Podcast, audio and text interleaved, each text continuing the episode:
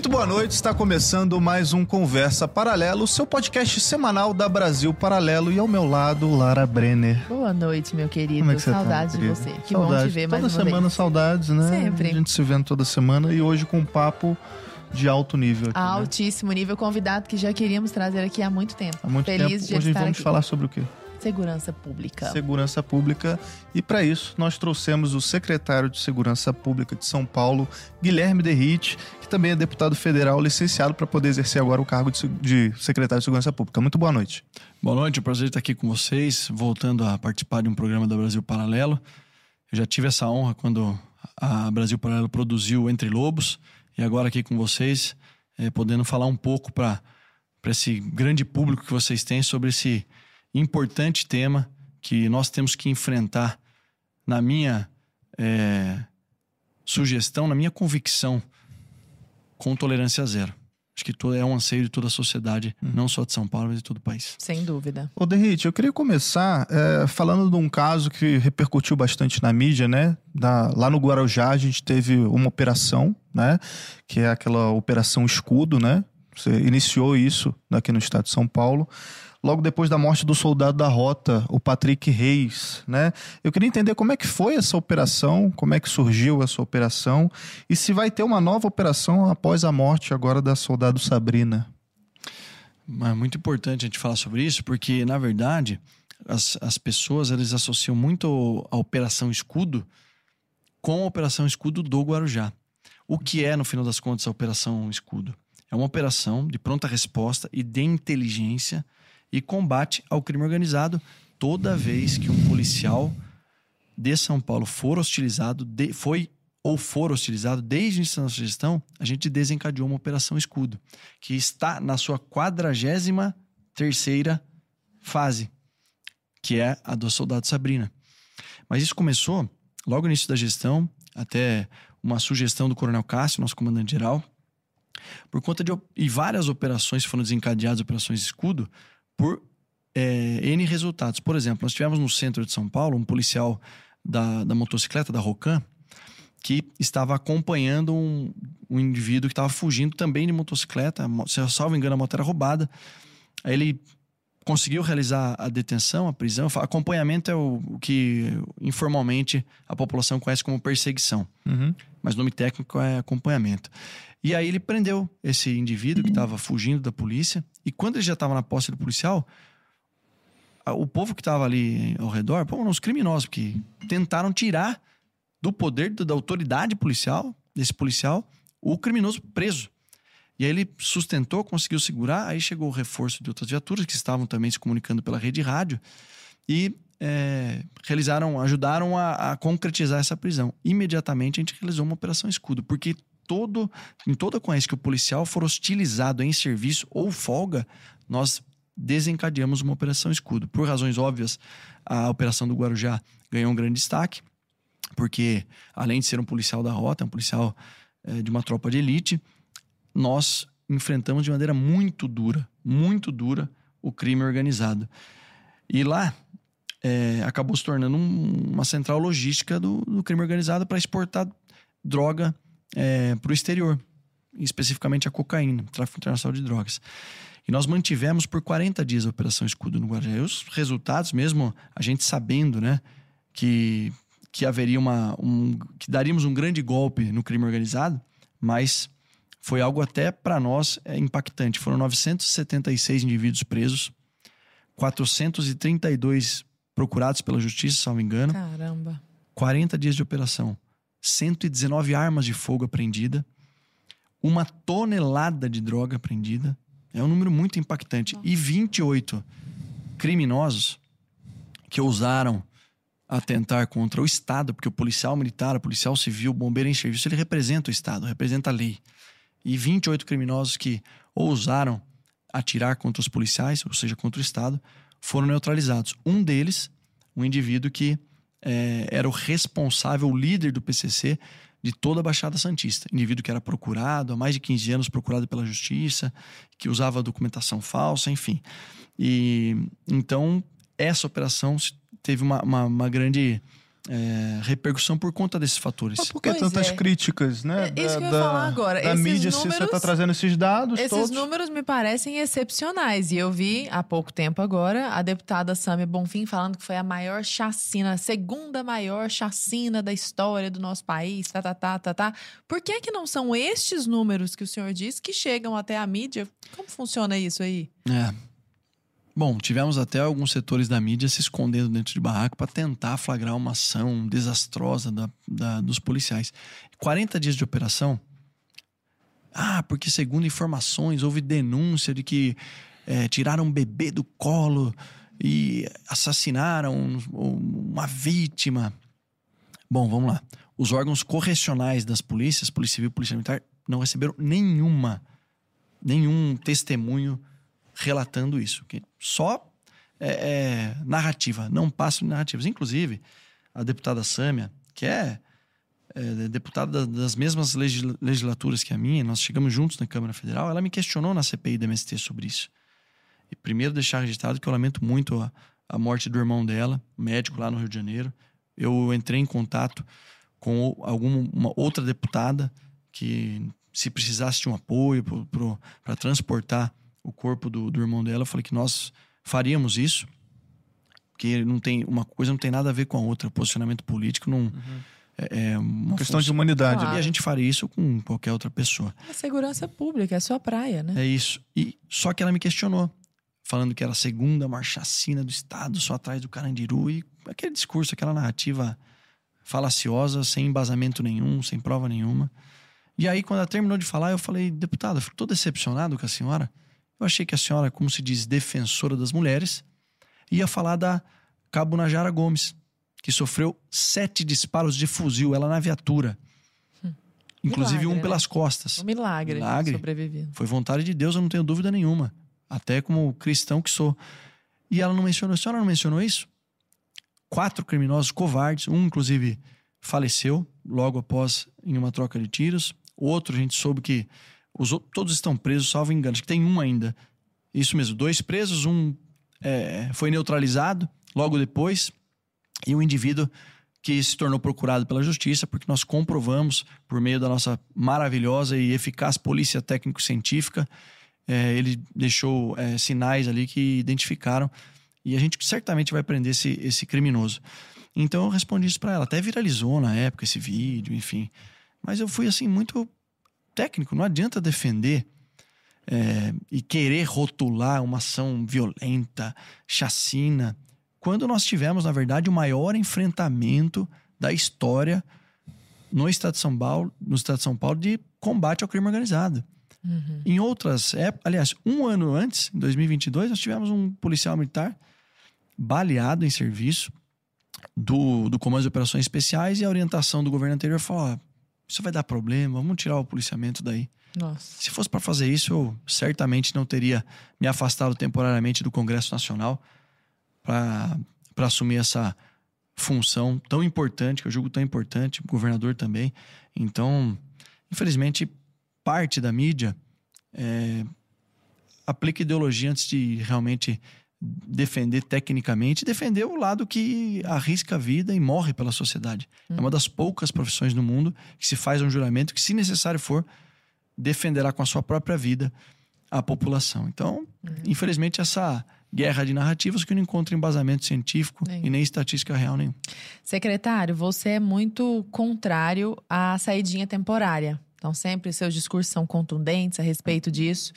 E a favor do exame criminológico. Sempre falando da importância do retorno deste exame e tudo mais. Queria entender qual é a sua posição com relação a isso. Claro, eu tive o. Consegui uma. Depois de muita luta, né? depois de três anos de luta lá no- na Câmara dos Deputados, eu consegui colocar esse projeto para votação. Na Tá. pauta. Tá no Senado, né, inclusive. Sim. E, O projeto é seu. Não, eu vou- tecnicamente, eu, é- eu tinha um projeto também que falava sobre o fim da série temporária. Só que para eu ser o relator da matéria no plenário, eu não podia ter um projeto como autor. Aí eu arquivei o meu e um compromisso que o presidente da Câmara teve comigo, Arthur Lira, na época, é, inclusive, eu falei para ele, na verdade, na época da primeira eleição do Arthur à presidência da Câmara, eu fiz um compromisso com ele. Falei, Arthur, eu vou mobilizar a bancada da segurança, para que nós possamos votar em seu favor. Porém, eu quero colocar algumas condicionantes aqui. Primeiro, nós temos que ter uma semana exclusiva sobre o tema segurança pública é, na Câmara dos Deputados. E foi bem na época que o, que o Brasil Paralelo lançou o Entre Lobos, aquilo ganhou uma, uma grande repercussão, por isso também da importância do trabalho de vocês. E ele falou: o que mais, Derrite? Projeto que retoma a contagem de tempo dos policiais em São Paulo, que por conta da pandemia, um absurdo, né? Os policiais e, e profissionais da saúde que ficaram mais expostos na época da pandemia, porque não tiveram é, possibilidade de fazer home office. Sim, claro. Não estava contando o tempo de serviço deles. Aí eu consegui retomar a, somente a contagem de tempo, não o pagamento de nenhum benefício, para que é, é, justiça seja feita com aqueles que ficaram mais expostos. E o outro foi pautar o projeto da, do fim da saída temporária. E nesse projeto, Lara, não, o meu projeto, que era o PL 2253, é, agora ganha outra numeração quando vai para o Senado, ele previa três coisas. O fim por completo da saída temporária, que são aqueles presos que estão no regime semiaberto uhum. e tem esse. Eu vou falar aqui até de maneira, claro, é, é de, tem esse benefício, mas na verdade, esse privilégio. Uhum. Porque, infelizmente, no Brasil. A gente fala palavras, essa é palhaçada. É palhaçada. Né? Pode deixar que a, a, gente fala. É que tem hora que São dá uma coisas travada. que a gente eu, tem que eu, ver. Eu, eu, falo como deputado, falo como secretário, então. Ou São como coisas cidadão, que a gente, a gente que precisa tudo, ver na né? manchete, né, Derrite? Tipo, Suzane von Richthofen É tem isso. a saidinha do dia dos pais, pô. E aí tem dois aspectos. Como é que você explica isso pra um gringo? Isso é imoral, nem até para nossa população, principalmente, é imoral. E com dados e embasados de forma científica, o Major Rodrigo Vilardi, que trabalha comigo na secretaria, participou também do Entre Lobos, ele comprovou cientificamente, ele que é bacharel em ciências policiais pelo Barro Branco, formado em direito, pós-graduado, é, mestrado e doutorado na, na USP em direito penal, ele comprovou cientificamente que nas saídas temporárias o índice de crim- criminalidade tende a aumentar. Aliás, sempre aumentou. Nós que revertemos essa situação com uma nova ferramenta que eu vou falar para vocês. Mas nós extinguimos por completo a saída. E daí tem- você tem um aspecto moral, ou melhor, imoral, e o aspecto científico durante o período da saída. Então, é o fim, fim da saída por completo, porque o projeto que veio do Senado estava reduzindo de cinco por ano, e nessas cinco o, o, o criminoso tem direito a ficar sete dias fora da prisão, É, extinguindo por completo é, a saída temporária e obrigando o retorno do exame criminológico. Então, o meu projeto ganhou destaque, acabar com a saidinha, acabar com a saidinha, mas ele também prevê a obrigatoriedade do exame criminológico para que o criminoso progrida de regime. Rapidinho, só pro pessoal de casa entender, esses sete dias é o quê? O cara sai e fica, pode ficar sete dias, ele fica uma semana, umas férias ali de uma semana. É isso. Só Ele que pode ficar. Só que ele tem que cumprir alguns requisitos. Por exemplo, ele tem que, de fato, ficar na- no endereço residencial ou na comarca da área em que ele está, ele, que ele, que ele é, ofereceu a residência dele. Ó, eu moro na rua tal, vou visitar minha mãe em tal lugar, então ah, você não pode sair dessa área. Tem outras obrigações, como você não pode estar a partir das 8 horas da noite na rua. Você tem que voltar é, para dormir nesse endereço que você passou pra gente. E nesses sete dias a gente tem um aumento de criminalidade. Comprovado cientificamente É que além. Confere o isso. negócio Bom, de- Também, como é que vai? É óbvio. Você quer que eu dê uma- um exemplo pra vocês? Por favor. Porque a população que, que vai nos assistir, quando você conta um caso real, fica mais claro. Na cidade de Marília, no ano passado, na saída passada de agosto, um indivíduo foi beneficiado pela saída temporária e cometeu um roubo a uma farmácia. Só que só foi é, identificado que tinha sido ele quando ele já tinha retornado para o presídio. Então, em tese, esse seria um indivíduo que só foi se ressocializar por sete dias com a família, naquele mundo utópico dos pseudo-especialistas em segurança pública. Ele já estava lá e foi indiciado, estava no presídio, cumprindo a pena. Aliás, não, não deveria sair lá enquanto não cumprisse de forma integral. Ele foi, benefici... ele foi identificado depois que ele já tinha voltado para o presídio. E aí, em dezembro, recebeu novamente o benefício. Isso é um absurdo. E aí, os critérios, quem, def- quem define se vai sair ou não, além da lei, tem um critério é, do Poder Judiciário. E optaram por ceder novamente o benefício daquele que foi preso por roubo enquanto estava sendo beneficiado pela saída temporária. Isso é o maior absurdo que já existiu. Aí o que, que aconteceu nessa saída de dezembro? Foi preso novamente por roubo. Cara, Não tem, não tem, lógica. não tem lógica, não tem explicação. Teve é recente a juíza também que liberou um, um- um preso pra saidinha e ele baleou um, um sargento Ele em matou Minas Gerais, né? matou que tinha filhas, inclusive. Uhum. uma menininha que até é muito complicado a gente falar disso porque a gente sofre na pele. Quando um policial é baleado, quando no que nem o caso da soldado Sabrina, que aconteceu recentemente, é como literalmente como se fosse alguém da minha família. E o sargento Dias era uma grande referência. Ia completar 10 anos de instituição. E aquele criminoso que atirou, Na cabeça. Foi uma coisa horrenda. ele já tinha várias passagens, vários antecedentes criminais. Então, antes de mais nada, já retorno aqui na saída temporária. Nós temos que, de maneira é, dura, incondicional, defender o que toda democracia enraizada e todos aqueles que aumentam o custo do crime, puxando lá para o Gary Becker, tudo que foi falado no Entre Lobos, temos que defender o instituto do cumprimento de pena. Você não pode condenar alguém por 12 anos, alguém não, um criminoso por 12 anos, que, que até passar por todo esse processo, o Ministério Público oferecer denúncia, Judiciário aceitar, é um processo extremamente complexo. O percentual é pequeno daqueles que são presos. Fala de audiência de custódia que, em média, libera, para alguns crimes, 50% dos criminosos, pô. Não, não tem condições um negócio desse. Agora, falando como. Ah, não, que tem que retornar para o assunto. É, a saída temporária, então, exame criminológico, o que que ele... Ele acabou lá por, por meados de 2010, entre 2010 e 2014. O exame criminológico é composto por uma equipe multidisciplinar que vai avaliar bom comportamento, outros fatores envolvidos, bom comportamento na prisão, outros fatores envolvidos, mas vai analisar também, analisava também, muito obrigado, o grau de periculosidade do criminoso. Como vocês acham que é o comportamento do indivíduo que pertence à, à cúpula do, do crime organizado no, no sistema prisional? Ele é Maravilhoso. tranquilo. né? Parece que é um santo. Cordeiro. É isso. E por isso que tiraram o exame criminológico. Não para defender os, a cúpula, quer dizer, se foi isso, eu não sei dizer, pode ter sido também. Mas que, olha, não, senão o sistema prisional vai haver superlotação. Na minha visão, na minha convicção, quando você aumenta o custo do crime, o que é aumentar o custo do crime? Fazer com que ele cumpra a pena integral, acabar com todos os benefícios. Saída temporária é o, é o primeiro de muitos passos que a gente tem que dar. Acabar com a saída temporária, acabar com a audiência de custódia, acabar com a progressão de regime. Foi preso, punido com, em 15 anos. Ótimo. Os 15 Uns anos. 15 anos. Daí a gente vai falar sobre ressocialização. Agora, defender a saída temporária, como alguns falaram, é, um- é desumano defender. Aí eu falei, dei um desabafo no velório, no enterro da soldado Sabrina. Vem aqui falar pra mãe dela, pro pai dela. Vem aqui falar pro esposo dela, que é cabo da Polícia Militar também, que você é defensor ou que você é defensor de um tratamento humano para quem cumpre pena, quem mata um- qualquer pessoa, não é um tratamento especial que eu defendo para os policiais, não. Mas quando você aumenta o custo do crime, defende o Instituto do Cumprimento de Pena de forma integral, você reduz os indicadores criminais. Isso está comprovado.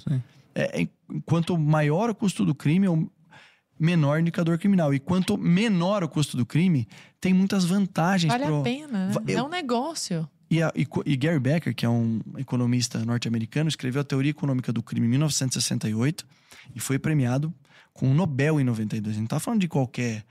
Não é um curioso Uhum. em segurança Não um pública. pseudo é, intelectual. agora eu comecei a, in- a intitulá-los como curiosos em segurança pública. Sim. Porque em nenhum país no mundo você tem um, um piloto de, de- de- especialista em aviação que nunca pilotou uma aeronave, É. um helicóptero, um avião, enfim. É entendedor de segurança, é igual entende de futebol, né? É curioso, é curioso. Ah, e se esconde atrás de um canudo de, de mestrado ou doutorado, mas é especialista em segurança pública. Qual é a formação? É sociólogo. Com todo respeito, tá? Aos sociólogos, filósofos, mas autoridade policial, os policiais que estão ali na ponta da linha, que são os verdadeiros especialistas. Então, essa questão da saída temporária do, do PL 2253, que eu tive a honra de ser o relator, e, e- só que qual foi a diferença? De cinco saídas, reduziu para uma o projeto da senadora Ana Amélia, ao qual reconheço o trabalho, o esforço. De 2013, esse projeto dela aprovado no Senado. Nossa. A gente foi votar quase 10 anos depois, parado na Câmara. Por quê? Porque também tem que se falar do regimento interno das casas. Na minha visão, quando uma casa aprova, tem que ser no outro dia estar sendo votado no Senado. Senão a gente fica com esse problema. E aqui dá para falar, sei lá, de milhares de projetos que estão engavetados ou no Senado ou na Mas Câmara. continua parado, não tem nenhuma novidade com relação a isso? Não, porque aí eu comecei- Porque agora acabou, você tá pressionando com relação pressionando ao todo- lance da saidinha, porque agora teve esse caso recente, né? Então, o negócio tem que andar, né? que esse caso que envolve a morte de um, de um sargento em serviço repercutiu demais. Mas eu já tô falando disso desde o dia 1 de janeiro, quando eu tomei posse. Agora é o momento de acabar. Consegui convencer o, o governador Tarcísio a, na, no- na edição do COSUD, que foi em out- final de outubro do ano passado, fazer com que os sete governadores que compõem o consórcio Sul e Sudeste assinassem na carta, na pasta da segurança, na parte de segurança pública, o compromisso de mobilizar as suas bancadas federais para modernização da legislação penal, de execução penal. Ai, beleza. É uma roupagem que a gente. é, técnica que a gente colocou ali para os governadores, todos assinaram, para que de fato a gente endureça a legislação e encareça o custo do crime no Brasil. Mas isso começou no SUMASP, que é um conglomerado de secretários de segurança pública, deputados e senadores de, do Rio Grande do Sul, Santa Catarina, Paraná, São Paulo e Mato Grosso do Sul. Na primeira edição foi no Paraná, na segunda em São Paulo, só que daí na primeira edição eu falei, ó, vou dar uma sugestão para vocês analisarem. A gente tem que mobilizar o Congresso. Só que eu sou, é, pelo menos por enquanto, o único deputado federal. E aí eu, eu tenho essa liberdade é, e, e muitos amigos no Congresso e, e vários que acompanham a minha tese. Tanto é que eu consegui pautar o projeto da saída temporária. E aí essa mobilização começou a ganhar força. Daí, na edição de São Paulo, que foi a segunda, eu trouxe 12 deputados federais para essa reunião do Sulmasp, mais um senador da República. E na nossa carta, a gente. Carta aberta do Sulmasp ao Congresso Nacional. Fim da saída temporária, inclusive, senador tá parado no Senado e é o senador Moro, ele abraçou a causa, começou a dar andamento, mas eu sempre falando da reincidência criminal em todo o estado por conta dos inúmeros benefícios que o criminoso possui no, no país. Daí começou a andar lá no, no, no Senado. O senador Flávio Bolsonaro é o relator na Comissão de Segurança Pública. Tem vários senadores eh, nos ajudando lá, como o senador Seif, o astronauta Marcos Pontes, o Flávio Bolsonaro, o senador Sérgio Moro. Mas eu mobilizei os governadores e provavelmente eh, na volta do recesso do Congresso Nacional, eu e o governador Tarcísio iremos. Eu vou pessoalmente, não sei se o governador vai acompanhar, é, por conta dos compromissos, mas eu vou. Já falei com, com a equipe do senador Rodrigo Pacheco para que ele possa me receber. Eu apresento os dados estatísticos, porque às vezes, o, como não é da área, é, não é especialidade no tema, que lá a gente tem uma representação, uma gama de representantes de vários setores. Talvez ele não enxergue o grave problema que isso causa para o Brasil. Você tem como trazer, então, só pra gente encerrar esse lance das saidinhas aqui, né, e partir para uma próxima pauta, qual que foi o saldo disso no, no- em 2023? Você tem esse lance das reincidências nos crimes? A gente tem como trazer algo é, mais concreto, até para o pessoal de casa poder entender o grau de absurdo disso? Vamos lá. Eu tive essa trabalho de para quando questionado comprovar cientificamente que isso gera não só impunidade, mas gera uma vitimização da sociedade dos policiais de maneira muito grave. Eu fiz um estudo com base no ano de 2019, 2018, 2019, desculpe, até 2023. 205 mil criminosos no estado de São Paulo foram beneficiados pelas saídas temporárias. A média em cada saída em São Paulo é de 35 mil. Nossa, gente, é gente demais. 205 mil pessoas é gente demais. E nós temos uma população carcerária de 198 mil, mais ou menos, no sistema fechado, cumprindo pelo sistema fechado, e cerca de 35 mil no regime semiaberto. Esses do regime semiaberto é que recebem esse privilégio da saída temporária. Eu achei um número muito, muito grande de indivíduos que não retornaram para os presídios. Desse número aí de, de beneficiados. Aí, nesse, nesse primeiro. Como eu achei um negócio assustador, eu falei, deixa eu analisar os últimos 20 anos. E aí eu peguei de 2003 até 2023. Que receberam esse benefício da saída temporária, 30, 35. Nós tivemos o absurdo de 128 mil criminosos que saíram da saída temporária e não voltaram para as prisões. Não tem como explicar isso. Isso é imoral, isso é um causa uma, uma violência, a sociedade fica. Se- Sabe o que é 128 mil criminosos não voltarem? É enxugar gelo. É o trabalho da polícia. Tu prende o cara, o cara tem 10 passagens da polícia, ele é solto. Isso quando não é solto por audiência de custódia, né? Aí o cara ainda fica preso e tem saidinha, não volta. Ainda volta pra perseguir o policial. Sim. Não deve Então, ser raro isso. O projeto de prevê a extinção da saída temporária, obrigatoriedade do exame criminológico para a progressão de regime, mantendo assim regime fechado de forma pelo menos parte maior do cumprimento de pena dos líderes de facções criminosas. E no terceiro ponto, permite a ampliação do monitoramento, monitoramento da tornozeleira eletrônica para outros regimes. Por quê? Porque se eu extinguir a saída temporária, qual outro regime que dá o embasamento legal para utilizar o monitoramento por tornozeleira? Daqueles criminosos que cumprem pena no regime aberto. Alguém sabe o que é cumprir pena no regime aberto? O que, que efetivamente esse criminoso cumpre de pena? Ele vai lá de três em três meses no fórum e fala: "Ó, Eu estou vivo, estou aqui. E quem é que fiscaliza esse criminoso que foi preso, cumpriu pena no regime fechado, no início da, do cumprimento? Evoluiu para o semiaberto, já começa a ter a saída temporária, que é o que a gente pretende acabar. Daí tem o regime aberto. Ele não há nenhuma fiscalização por parte do Estado em cima desse criminoso. Ele descumpre várias medidas cautelares impostas pelo Poder Judiciário. Mas aqui em São Paulo, não são tantos, eu tenho que reconhecer. Não são tantos que estão nesse regime de cumprimento. Se eu falei que tem 200, 198 mil cumprindo eh, regime fechado e cerca de 35 mil, a gente está falando aqui de 233 mil, se somar todos. Uhum. No regime fechado são só 300, 305 mil criminosos andando à vontade pelas ruas e sendo os causadores de da maior parte ou de regime boa parte. aberto, na Regime verdade. É aberto. porque falou regime fechado. Ah, então, desculpa. no regime fechado Perdão. são mais de 300 mil.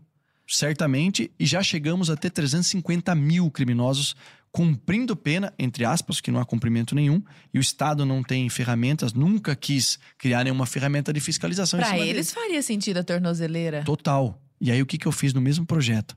Só que isso são coisas que passam batido lá e só quem é verdadeiro especialista consegue pegar essas entrelinhas. Porque todo mundo ficou batendo fim da série temporária. Eu falei, deixa passar que é o principal. Tanto quanto, os três têm grau de relevância. Percebam que, na, na minha visão, acabar com a série temporária é o, é o principal. Só que aqueles que. Só que a gente é por parte. Então, eu tô atacando de verdade o fim da saída. Num outro ponto, dificultar a progressão de regime. E num outro ponto, aqueles que conseguiram o benefício da progressão estão em liberdade, respondendo, é, cumprindo pena, na verdade, em, em regime aberto. A gente criou uma ferramenta para poder fiscalizá-los. Aí alguém pode estar pensando assim, poxa, mas o Derrit quer monitorar 305 mil por tonelada. Não só quero, como eu vou até o final da gestão. Porque nós pegamos uma iniciativa da Polícia Militar, do chamado Projeto Vida, que aconteceu lá em Sertãozinho. Polícia Militar, parceria com o Poder Judiciário, criaram o Projeto Vida. E um, um uma das premissas é a fiscalização do indivíduo que cumpre pena, a principal premissa, né? É o principal objetivo. Fiscalizar de maneira mais eficaz quem cumpre pena no regime aberto. E eles, só que como que era feito? O policial abordava um criminoso cumprindo pena no regime aberto, descumprindo medidas cautelares. Por exemplo, usuário de droga. Por exemplo, se envolver em ocorrência policial. Por exemplo, estar a partir das 8 horas da noite, não estar, na verdade, recolhido em sua residência. Aí o que, que o policial normalmente faz em todo estado, até hoje, o que ele faz? Aborda, não, tô cumprindo pena, tô no regime semiaberto. O policial não tinha nenhum mecanismo para fiscalizar. Sertãozinho inovou. Por isso que o, o batalhão lá de Sertãozinho merece todo o nosso reconhecimento por essa iniciativa. E o juiz lá da, da, da região também. Passou a elaborar um BOPM, só que na época escrito à mão. Aí o comandante de companhia, o capitão, como o major do batalhão, seção operacional, pegavam vários boletins de ocorrência, papel, gente. O grampeava e mandava um ofício pro Poder Judiciário. Ó, esses caras estavam em descumprimento. Aí chegava lá, nesse caso o juiz foi muito parceiro, por isso que eu- quando eu falo do Poder Judiciário, a gente não pode generalizar que tem muito. Aqui em São Paulo tem muito juiz e o TJSP é considerado mais linha dura. Claro que. E tem esse princípio da, de individualidade, né? Do, é, às vezes você pega um juiz que pensa de um jeito e não há o que o presidente do TJ faça, porque ele tem essa prerrogativa. E esse juiz de direito, que é, é, é um juiz que não é nem que é linha dura, mas é que defende a sociedade, assim eu diria. Uhum. ele regredia de regime a maior parte dos casos indivíduos. Na prática, ele saía do benefício do regime aberto e voltava para o semiaberto, sem a condicionante de ter saída temporária, ou um outro caso tinha. Mas o resultado disso foi, foi pequeno o impacto. Caiu de 69% o, a reentrada nos presídios para menos de 9%. Uhum. É, não, se, isso for, se isso fosse aplicado em todo, estado, em todo estado, é incalculável o número de vítimas que seriam é, vítimas de criminosos se a gente atacasse esse sistema de monitoramento. Então, o que eu fiz? No plano de governo, eu fui o responsável por elaborar o plano de governo do governador Tarcísio na área de segurança pública na campanha. Eu coloquei a implantação de todo, é, em todo o estado do projeto Vida. E aí nós fizemos isso com uma diferença, com o sistema de tecnologia se comunicando, polícia militar e judiciário. Então, e esse, isso aconteceu por um acordo de cooperação entre polícia militar, segurança pública, mas polícia militar e o TJSP, o Tribunal de Justiça. Nós estamos em processo de implantação. Demorou para a gente conseguir assinar, o governador Tarcísio assinou, eu também, o presidente à época NAF. A nossa sorte e a sorte da população paulista é que tanto o doutor Anaf, presidente do TJ até o ano passado, quanto o atual presidente, Dr. Fernando Torres Garcia, eram grandes entusiastas do projeto Vida. Usavam isso como um grande exemplo de eficácia. Quando eu levei a sugestão, sugestão da gente implantar em todo o estado, eles falaram: é, é isso que resolve a reincidência.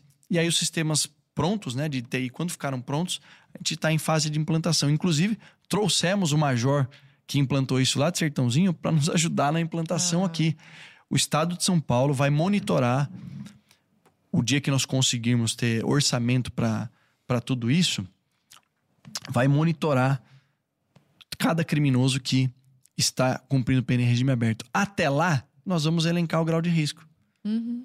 É homicida, é, cometeu latrocínio, é, enfim, é traficante de alto perigo, pertence à facção criminosa, a gente vai começar por esses, que são esses que são os mais nocivos à sociedade. E já começamos uma outra iniciativa, um outro acordo de cooperação com o Tribunal de Justiça, já em vigor desde o ano passado, que a possibilidade daquele, daquela, daquele juiz, né, da autoridade judicial, que no momento da prisão em flagrante, na audiência de custódia, já que infelizmente ela ainda existe no Brasil, lembrando que para alguns crimes é, chega a liberar 50%, 41% receptação, furto de criminosos na audiência de custódia. É outro absurdo também, né? Não. Absurdo. Ainda trata o bandido como, ah, você quer um Cafezinho, casaco, um café, né?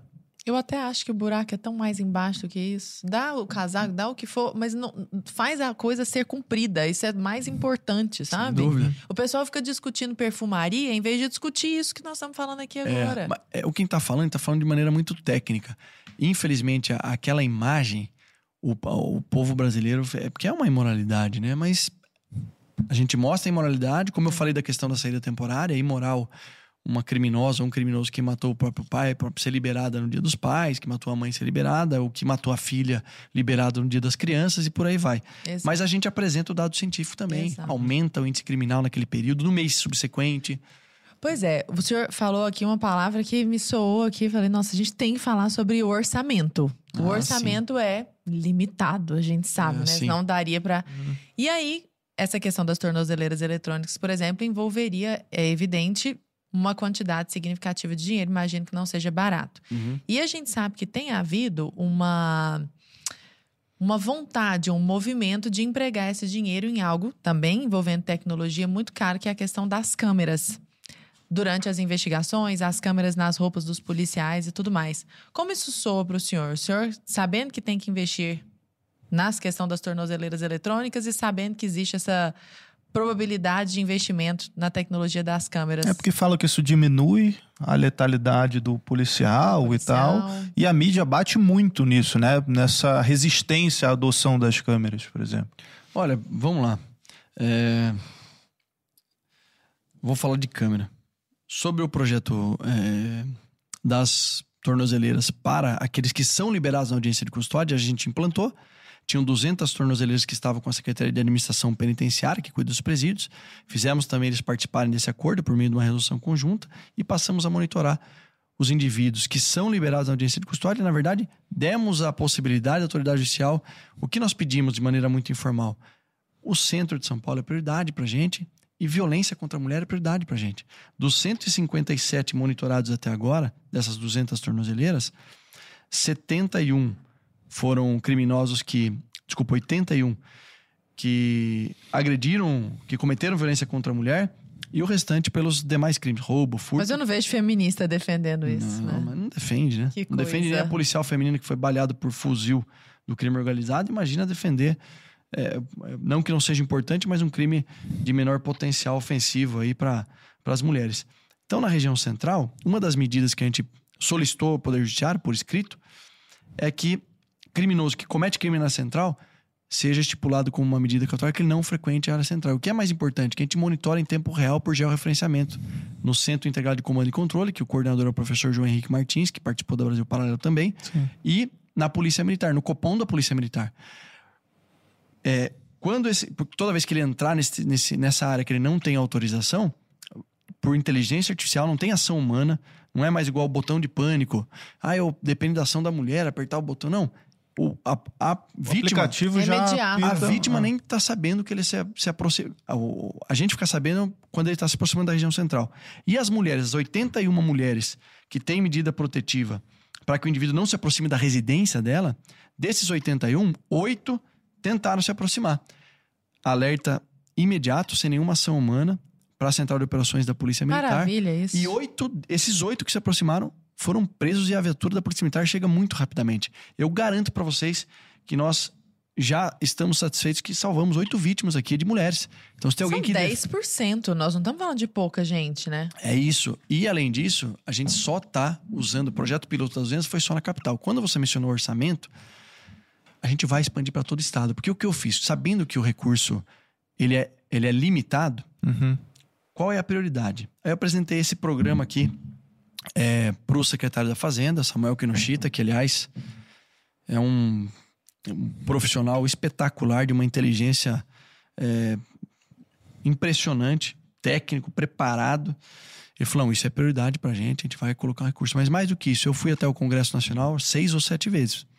Porque eu sei até a última vírgula quanto que cada deputado federal tem disponibilizado para investir em emenda parlamentar que é impositiva. E eu cheguei para a maioria das deputadas e falei, deputada, o que a senhora acha de investir eh, no combate à violência contra a mulher? E aquelas que eu fui, porque tem algumas que... eh, eu, Nem te recebem? É, e eu também não faço questão de visitar. As duas coisas, sabe quando você une o útil ao agradável? Sei. Exato. Mas as deputadas, como a Rosana Vale, destinou 10 milhões de reais para construção de unidade de bombeiro, mais uma parte para monitoramento de tornozeleira eletrônica. A Rosângela Moro destinou 15 milhões de reais para os programas da Secretaria, em especial combate ao crime organizado, aquisição de viaturas e equipamentos e também, obrigado, e também esse programa da, da tornozeleira eletrônica. Mas por que, que só falam das câmeras? Ninguém fala disso. Aí é onde eu vou concluir para responder a, a Lara. E se eu estiver demorando muito Não, na argumentação, favor. que você já que- em casa. Secretário, estamos aqui para Olha, ouvir você. E é derrite, não é secretário, por favor.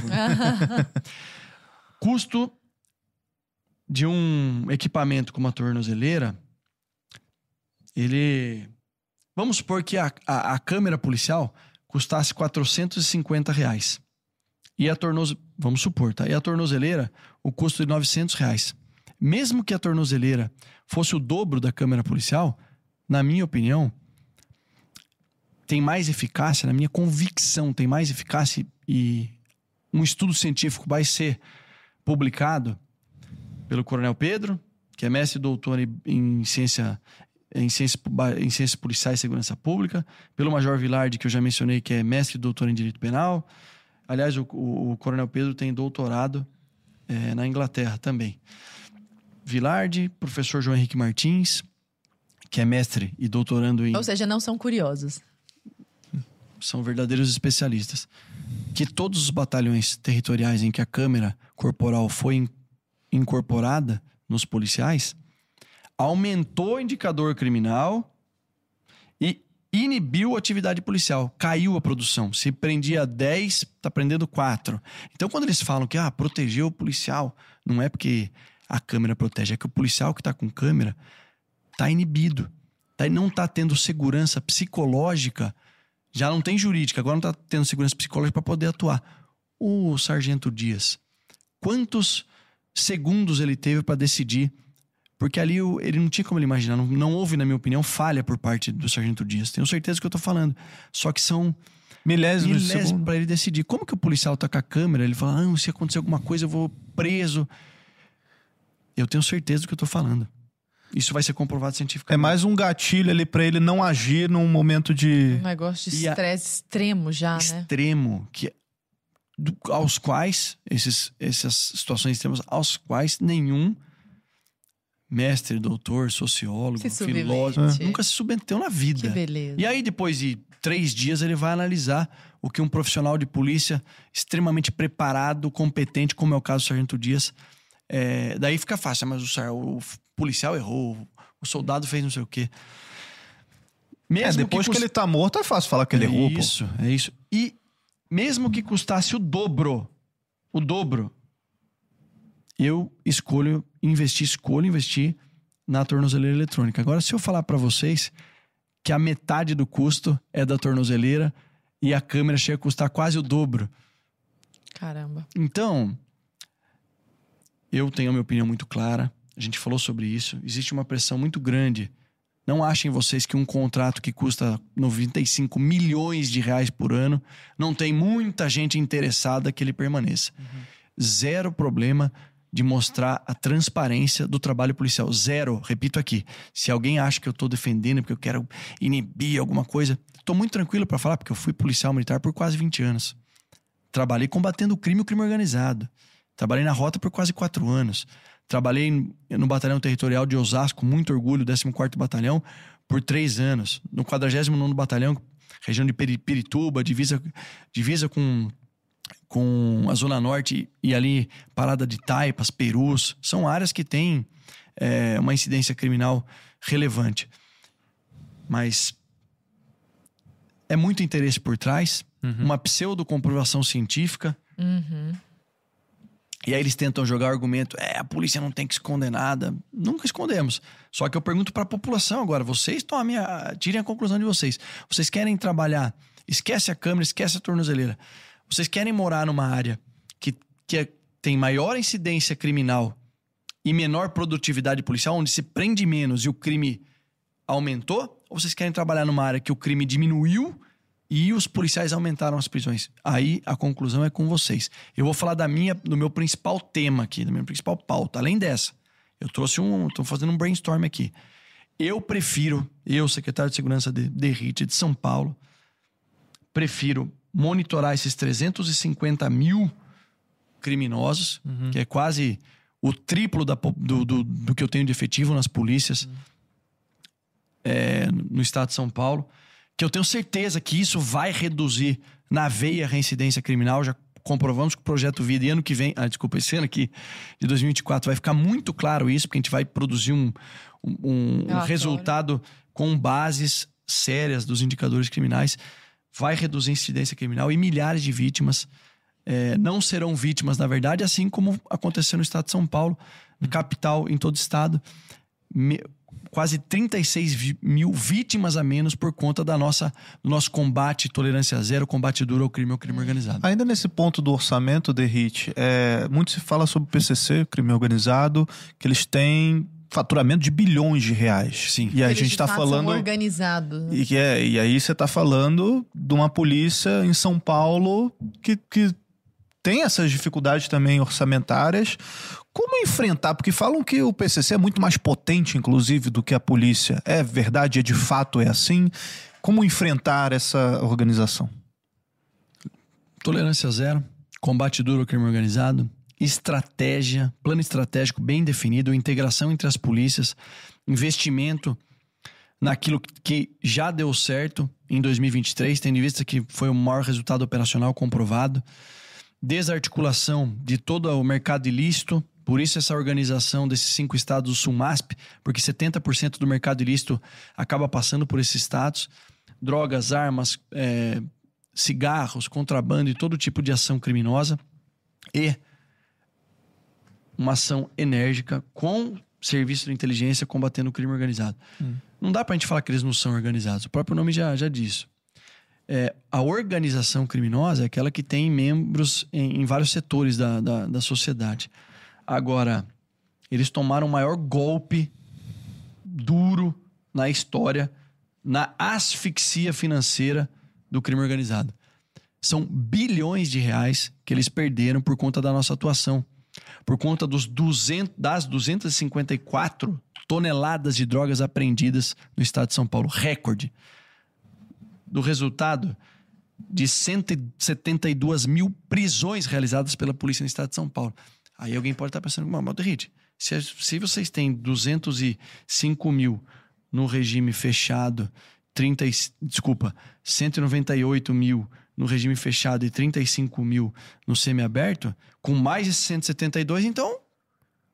Vocês fizeram, construir quantos presídios? É. Mais 50, 60? Não, é que a questão é quantos desses criminosos de fato estão presos. Percebe que começa a ah, encaixar sim. o quebra-cabeça da minha defesa pela, pelo fim da impunidade, pra gente defender. Prendeu, mas soltou. Ah, em algum momento ele foi solto. Em algum momento ele foi solto. Não estou culpando o judiciário, o Ministério Público, não é isso. É, mas no, no TJDF, por exemplo, no ano de 2020, quando eu estava exercendo o primeiro mandato, 78% dos criminosos presos foram liberados. Não, não tem lógica. Uhum. Claro, tem mas pra, é, só pra, é só para o crime de roubo. Aqui em São Paulo, por isso que eu, de, eu faço o devido reconhecimento ao nosso Tribunal de Justiça, ao Poder Judiciário, porque no crime de roubo aqui, em que pese eu discordar, tá? De maneira muito diplom, é, é, diplomática, que eu tô discordando desse número. Quem roubou tinha que ser zero, na minha opinião. Óbvio. Exato. Acho que na do cidadão também. Hum. Eu creio que acho que o cara tem... trabalha para ter é. aquele negócio. O cara acho rouba que, o carro dele. Acho que tem. reverbera essa opinião na maioria da população. A não ser do, do próprio criminoso ou do familiar dele ou daqueles é, romancistas, né? São românticos. Hum. E o bandido é uma vítima, coitadinho da vítima. Existe uma lógica no assalto. Quem fala isso é a Márcia Tiburi, né? Existe é. uma lógica no assalto. Aí, é. especialista em segurança pública, quem sou eu? É porque é do muro da universidade para dentro. Você né? falando justamente dessas solturas, vocês prenderam aqui em São Paulo o, o líder do MST na época, né? O José Rainha e outros líderes do movimento. E a justiça mandou soltar em três meses. E não foi a nossa. É... a justiça que soltou ele foi lá de Brasília. Foi recurso do nosso Como é que foi essa operação aí e por que que eles foram soltos? Tem alguma explicativa, alguma explicação? Lembrando que a gente, só para quem tá acompanhando, que a gente mudou um pouquinho a pauta, entrou em MST agora, tá? José Rainha MST. Sim, mas se você quiser, claro, concluir é. também o que não, a gente estava Acho que tá, tá, respondido. É, é, mas não dá para Como que você explica para um policial que de 10 criminosos que ele prendeu, 8 foram soltos? Uhum. É, enxugar gelo, né?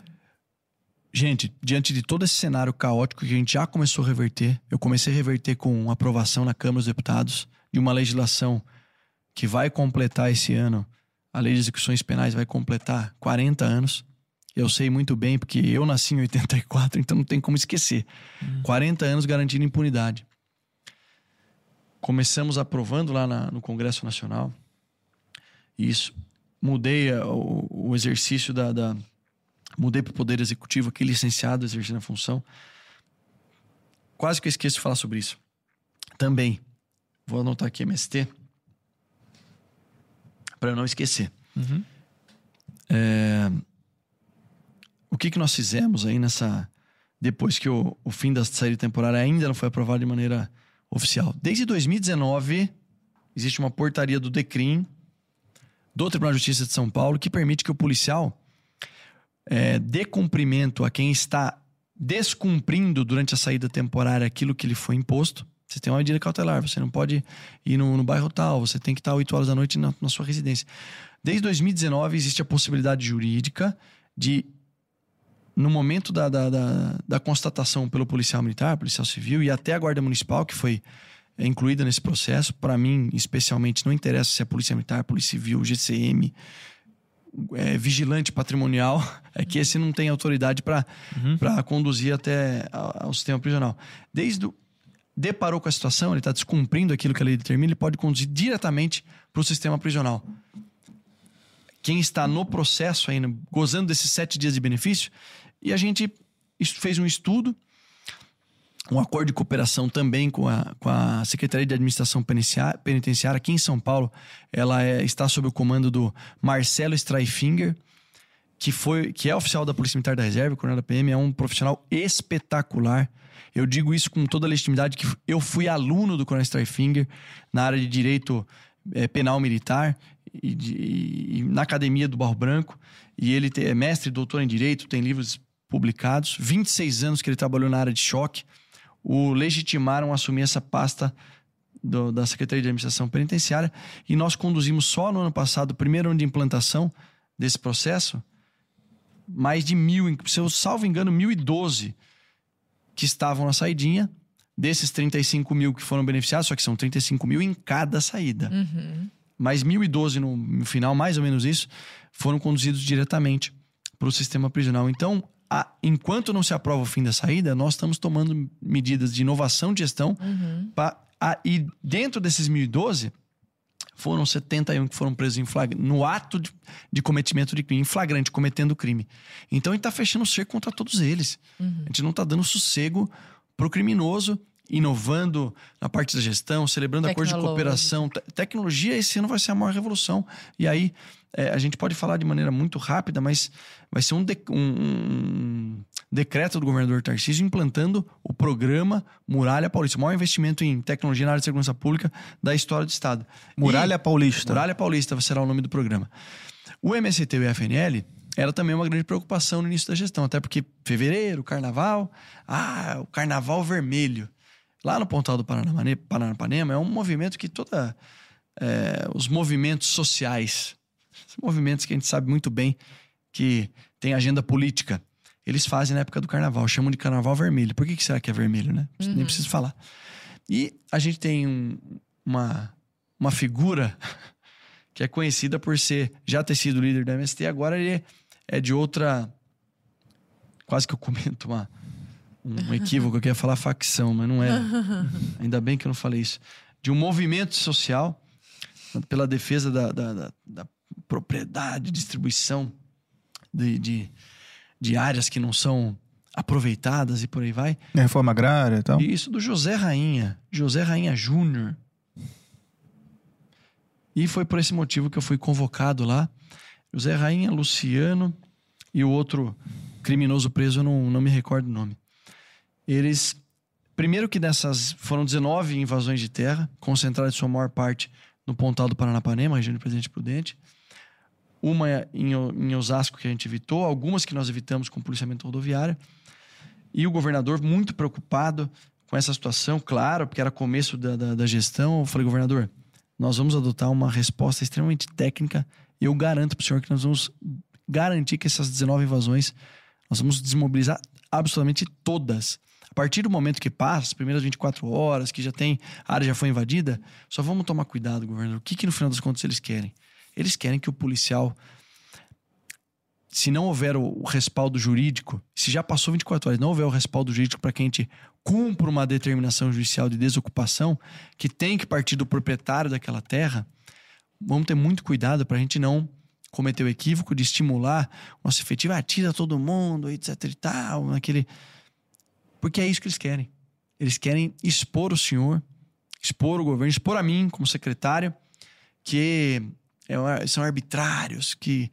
E aí, como vocês sabem, a população sabe o modus operandi, colocam criança e tal. Menos de um mês depois, desmobilizamos todas as ocupações e existiu um inquérito policial em andamento lá em Presidente Prudente. Eu pedi para que os delegados se empenhassem no mesmo passo que a parte operacional o sistema de inteligência estava trabalhando aqui, aquilo que já tinha robustez e corpo probatório pudesse, houvesse como pedir a, a prisão desses líderes, é, como já mencionei aqui, desses criminosos, eu falo criminosos porque quem concordou comigo foi o Poder Judiciário. Uhum. Não tô de uma. Ah, não, o Derrite. Então tá sendo né? leviano, né? É, não, e às vezes eles falam, não, o Derrite é isso, aquilo, Uhum. ele tá uma posição política. Técnica. Durante o processo, o inquérito, o inquérito, as, os proprietários rurais, alguns foram extorquidos o José Rainha exigiu 2 milhões de reais para sair de uma terra ou para é, dar o direito de, do, do verdadeiro proprietário. E tudo de... isso tem prova. tudo isso está no processo. Agora eu quero saber se o Globo noticiou isso, a Folha de São Paulo. Para vocês terem uma ideia, Lá, tem, lá pequenininho. tem até transferência eletrônica no banco. Só que com a devida autorização judicial, estávamos, eles estavam sendo monitorados. E aí, isso foi um alvo assim de, de, de extrema repercussão da nossa parte e do especial do, do, do agro no Brasil todo. Eu recebi ligações assim de, de pessoas do Mato Grosso do Sul, do Mato Grosso, lá do norte do país. Olha, isso é uma coisa que eu nunca achei que fosse acontecer. O Zé Rainha, esse criminoso, foi realmente preso. E aí foi aquela, aquele fato que é, culminou com o meu acionamento para depor na CPI da MST. E a gente já mencionou por causa do, é, dos contra-argumentos que eu fiz para a deputada Sam. Então, é, realizamos uma, uma atuação rígida. Aliás, recentemente, indivíduos invadiram um terreno lá em Osasco, agora há pouco, e com a devida com o devido embasamento legal, porque não tinham passado 24 horas e com uma autorização para que nós pudéssemos determinar a desocupação e fazer o uso progressivo e moderado da força, nós tiramos todos do terreno. E gozado que tínhamos duas deputadas acompanhando, um vereador do município de Osasco, e eles ainda falam que não é um movimento político, imagina. E, e eu fico aqui o nosso compromisso de continuar nessa linha, trabalhando tecnicamente, embasado judicialmente, dando fiel cumprimento a essa pronta resposta. Como nós fizemos em manifestações com black blocs. Não, eles estão defendendo, a, a- se manifestando pacificamente por conta da tarifa. Ah, é. Eu nunca vi nenhuma manifestação pacífica que foram apreendidos vários coquetéis Molotov, facões, estilete, tesoura, rojões para atentar contra os policiais e alguns, alguns criminosos foram presos com uma interpretação eh, da Polícia Civil que eu entendo que foi muito bem embasada e logo após eles foram liberados. Qual que é a- a- o, o grande trunfo nosso da nossa gestão é que nós estamos fechando todo o cerco. Esses que foram presos e depois foram liberados, foram autuados, e aí o judiciário entendeu que eles deveriam ser liberados, mesmo estando com coquetel molotov e armas brancas, eles ficaram proibidos de participar de qualquer manifestação. Estão com tornozeleira eletrônica, a maioria, proibidos de participar. Aí a repercussão foi que na outra manifestação, que também realizamos a prisão de alguns que estavam portando esse tipo de, de, de armamento, que pode inclusive levar à morte de alguém, eh, de alguém, em especial dos policiais que estão enfrentando, nós não tivemos a presença de nenhum que estava com a tornozeleira eletrônica. Então a gente está inovando na gestão para melhorar em vários aspectos a impunidade que impera no nosso país. Secretário, tem algum exemplo recente que mostre para nós a importância de combate ao crime organizado? Alguma coisa para a gente se situar na realidade? Sim, além daquele exemplo que eu, que eu mencionei, daquele criminoso que recebeu o benefício da saída temporária por roubo à farmácia, foi indiciado, qualificado, indiciado, descobriu que ele era o autor depois que ele retornou pro, eh, da saída e na próxima saída que foi agora. Foi em agosto, depois nessa no final do ano, ele foi preso por roubo à farmácia novamente. É um absurdo ter, ter recebido o benefício. De ontem para hoje, uma atuação do crime organizado, numa tentativa de roubo de carga, uma carga avaliada em 7 milhões de reais, mais de 30 indivíduos, ou cerca de 30 indivíduos armados, realizaram o crime de eh, sequestro e retenção da vítima para realizar eh, a, captura o, o- o roubo desse, desse material. Em determinado momento, quando eles estavam fazendo o transbordo desse material de um caminhão para o outro, policiais militares da Polícia Rodoviária foram até o local após uma denúncia. Tive- Foram recebidos a tiro, teve o primeiro confronto. No momento seguinte, esses 30, cerca de 30, fugiram para várias direções. Policiais militares do batalhão de Cubatão foram apoiar a ocorrência, força tática. Teve prisão de vários indivíduos. No total foram 17 criminosos presos. Olha. A maioria, no final eu falo mais sobre isso, com antecedentes criminais. Volta só. no papo da incidência. Mais E uma três vez. deles E quando uma parte se omissiou em um local extremamente complexo para que os policiais atuem, então nós temos a participação de policial do batalhão territorial de, de Cubatão e Guarujá, a participação da polícia rodoviária, a participação do TOR, que é o tático ostensivo rodoviária, é, rodoviário, que fez a prisão de vários, vários pontos diferentes porque houve uma dispersão. Três se homiciaram num local extremamente complexo, arriscado para os policiais atuarem, porque o criminoso sabe de quando o policial está vindo, mas o policial não sabe onde ele possa estar escondido. Indivíduos armados, vítima ainda sendo mantida refém dos criminosos. E aí acionaram a tropa de elite, os policiais militares do COI, Comandos de Operações Especiais, para que fosse feita a, a entrada por, estratégica, porque eles têm um treinamento muito apurado nessa área, e os policiais militares do COI foram recebidos a tiro pelos criminosos e fizeram uso é, da neutralização desses criminosos covardes. E, e graças a Deus a gente pode comemorar aqui uma ocorrência bem sucedida, porque os policiais estão ilesos, isso é importante, e os criminosos é, foram neutralizados. Então, de ontem para hoje, um duro, mais um duro golpe, exemplificando essa questão nossa de combate ao crime organizado, de atacar toda a cadeia logística e responder à altura, claro, sempre dentro dos limites da lei, uma operação é, de extremo sucesso. 17 criminosos presos, três, no total 20, né, mas três foram neutralizados porque agrediram os policiais a tiro. E o mais importante dessa operação, além da carga que foi recuperada, avaliada em 7 milhões de reais, o mais importante, a vítima que estava em, é, retida com os criminosos em cativeiro foi libertada.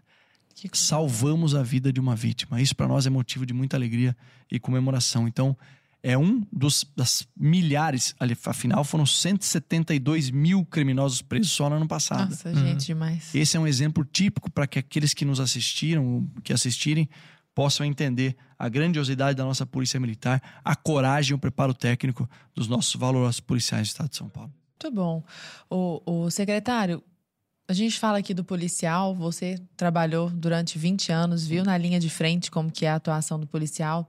Eu queria falar um pouco sobre o perfil do policial hoje no Brasil. Porque a gente tem a impressão, quando escuta um estudante da USP fazendo assim um, uma, um motim contra o senhor ou contra a polícia, por exemplo, de que o policial vem das castas iluminadas multimilionárias Sim que o policial é majoritariamente branco, loiro, dos olhos azuis, maravilhoso, poliglota, que ganha multimilhões de reais e está a fim de perseguir isso que eu ia falar agora.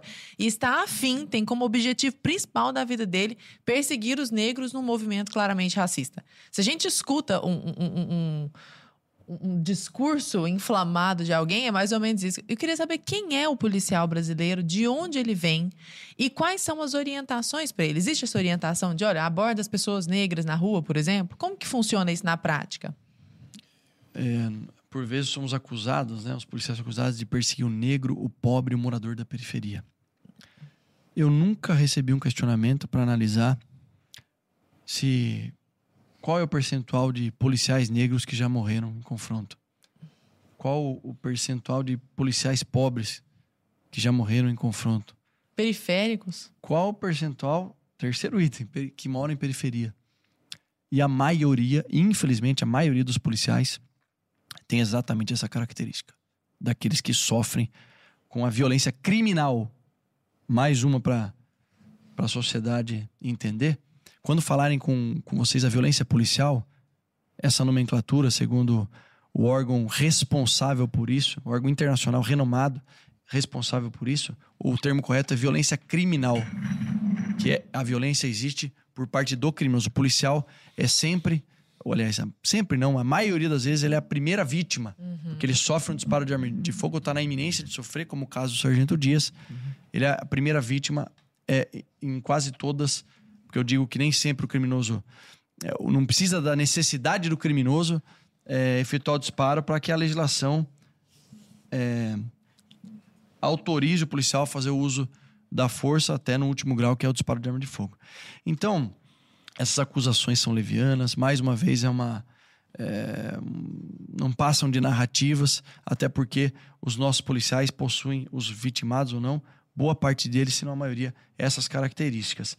É, agora, quando, quando se fala, quando o policial é ferido, não recebi em um ano e nem nos outros quase 20 nenhuma, nenhuma um organismo que se diz defensor de direitos humanos nos procurar oferecendo ajuda psicológica para os familiares.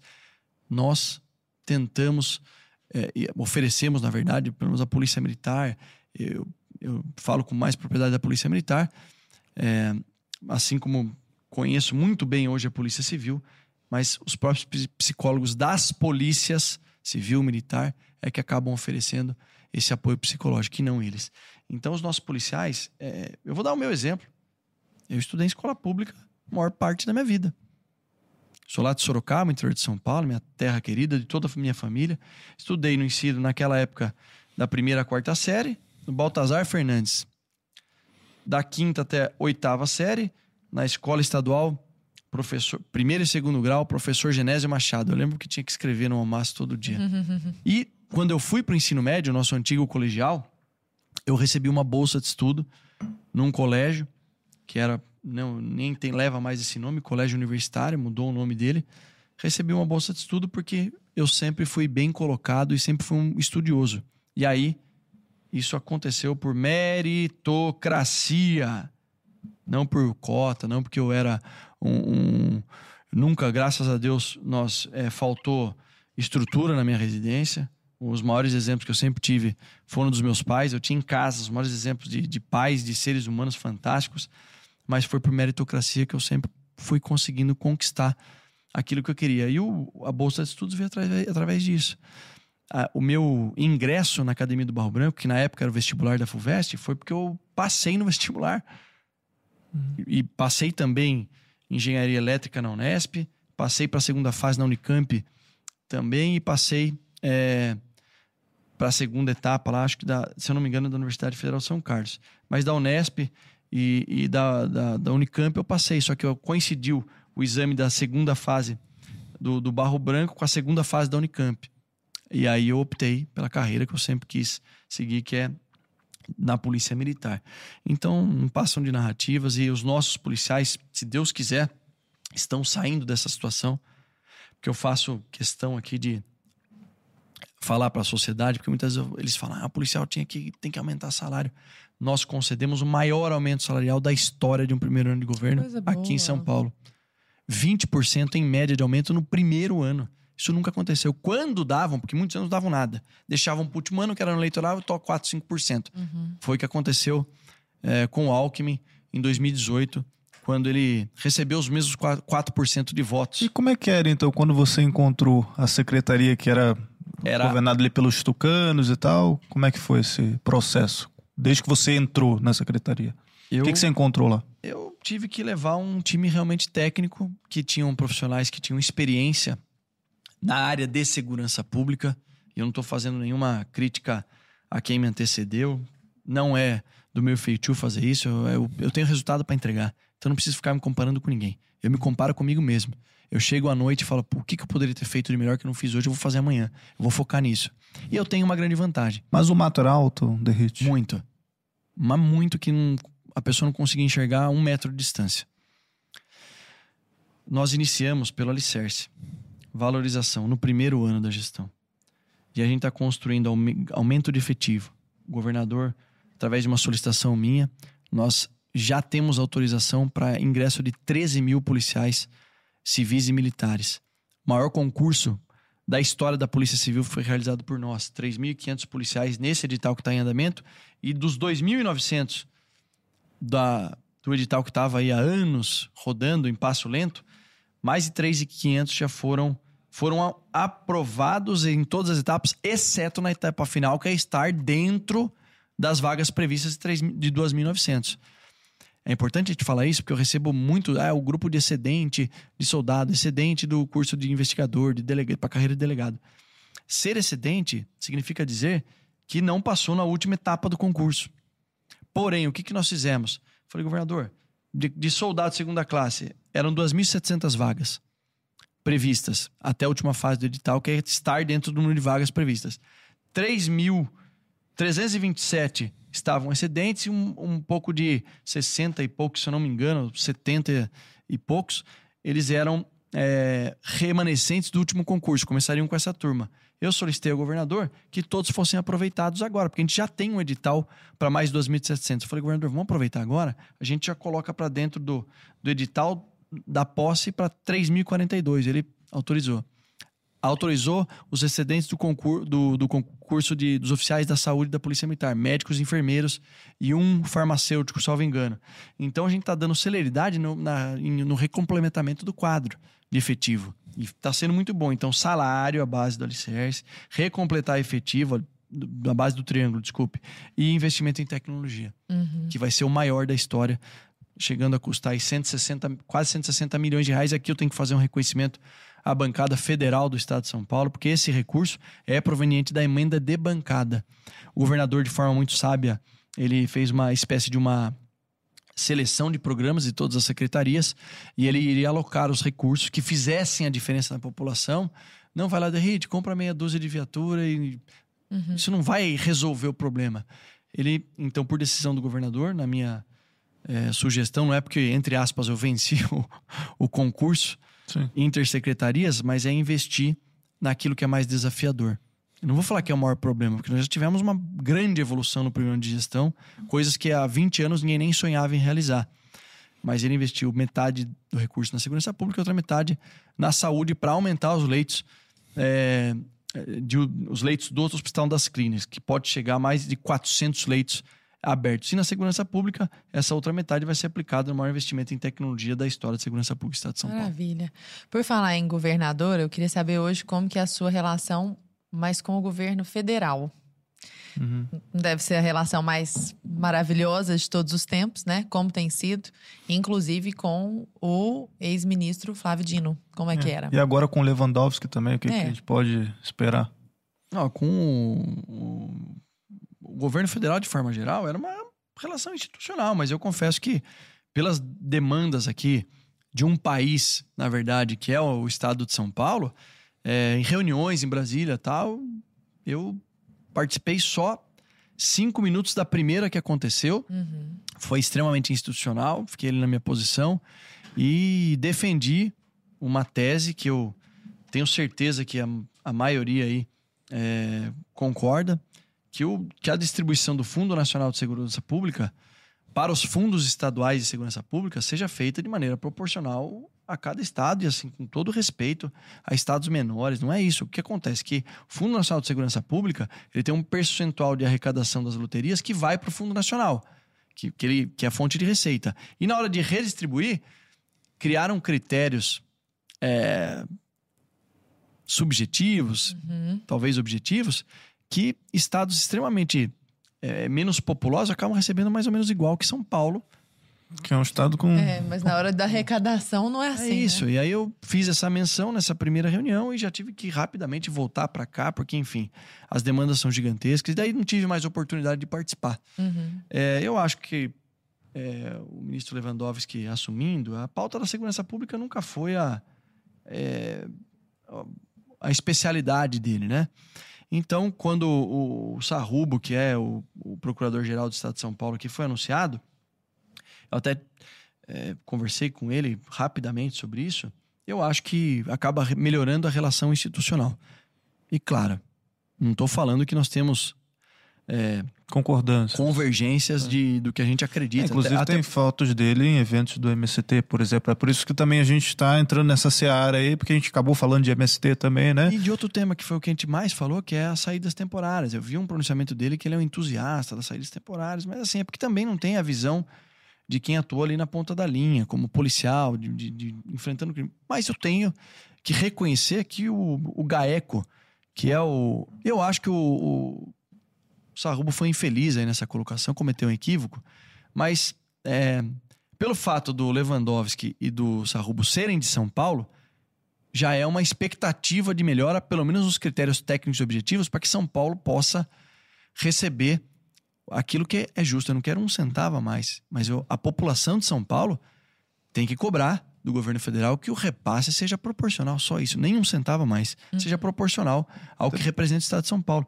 E o Sarrubo, ele de fato, é, como procurador-geral, ele estimulou muito a atuação do GAECO no combate ao crime organizado, Foi na gestão dele e na minha que nós assinamos um acordo de cooperação que permite a transmissão de bases de dados de inteligência para combater o crime organizado. Então, Nossa, volto a dizer. finalmente isso, né? É, pois é, Parece- então Como que eu- não tinha sido feito antes? É tão. é tanta coisa, mas é, o que eu falo, é só quem É. já sofreu e combateu na ponta da linha que sabe. Ah, e um, um ponto aqui de reflexão para todos nós.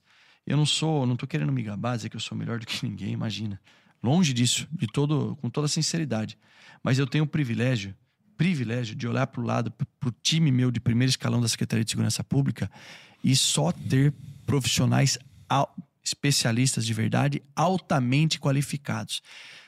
Sem combinar e sem mais nenhum percento, nem 0,1% de chance de imaginar que eu seria o secretário de Segurança Pública no- no- na legislatura subsequente, quando nós gravamos o, o documentário do Brasil Paralelo, que eu ia ter uma boa parte daqueles que participaram, como o professor João Henrique Martins, aliás, ele que teve um papel extremamente relevante como, como orientador ali principal, é o consultor Do- do- do- principal Sim, sim. é, o Major Rodrigo Vilardi, que apareceu, e tantas outras autoridades, como o, o Foram mais de procurador- 50 entrevistados. procurador Marcelo Rocha, que é assim, Marcelo Rocha Monteiro. ele é espetacular, um profissional extremamente qualificado. O que, que eu fiz quando o governador Tarcísio pediu para que eu fosse o responsável pela elaboração do plano de segurança pública, do plano de governo dele? Eu reuni esses profissionais que hoje compõem o primeiro escalão Uhum. o doutor Arthur José Dian, delegado-geral da Polícia Civil, que é um profissional brilhante, extremamente capacitado, curso é, de, é, na SWAT, em Los Angeles, desde lá de trás. A vida toda dele trabalhou no serviço operacional, nas unidades consideradas de, de tropas especiais da Polícia Civil, como o DEIC, o GAR, o GER, onde ele ficou boa parte da carreira, que é uma tropa altamente preparada. Piloto de helicóptero, formado na Polícia Militar, já tem uma, uma integração natural ali. É um delegado que admira muito a polícia e hoje as polícias trabalham verdadeiramente integradas. Vide o caso da soldado Sabrina. Não sei se eu cheguei a mencionar para vocês que nós colocamos atrás das grades os dois criminosos. Ah, Nesse programa, não. Não, não. Foi hoje. Aliás, a madrugada é de hoje para ontem. Os dois estão atrás, atrás de grades. Aí se vê a importância da Operação Escudo, que está, nesse caso da Soldado Sabrina, na 43 terceira Coisa operação. Uhum. O que, que nós fizemos? 43 edição da Operação Escudo. Toda vez que um policial é utilizado, a gente faz um- uma saturação, aumento efetivo da tropa. E imediatamente após o fato. Depois disso, trabalho investigativo constante, inclusive com outras delegacias que não só aquela da área. Então, nós tivemos a participação de várias delegacias da capital, do chamado DECAP, que é conduzido pelo Dr. Emílio, um delegado de polícia classe especial extremamente experiente, operacional. Os policiais do 25º DP e outras unidades. O sistema de inteligência da Polícia Militar.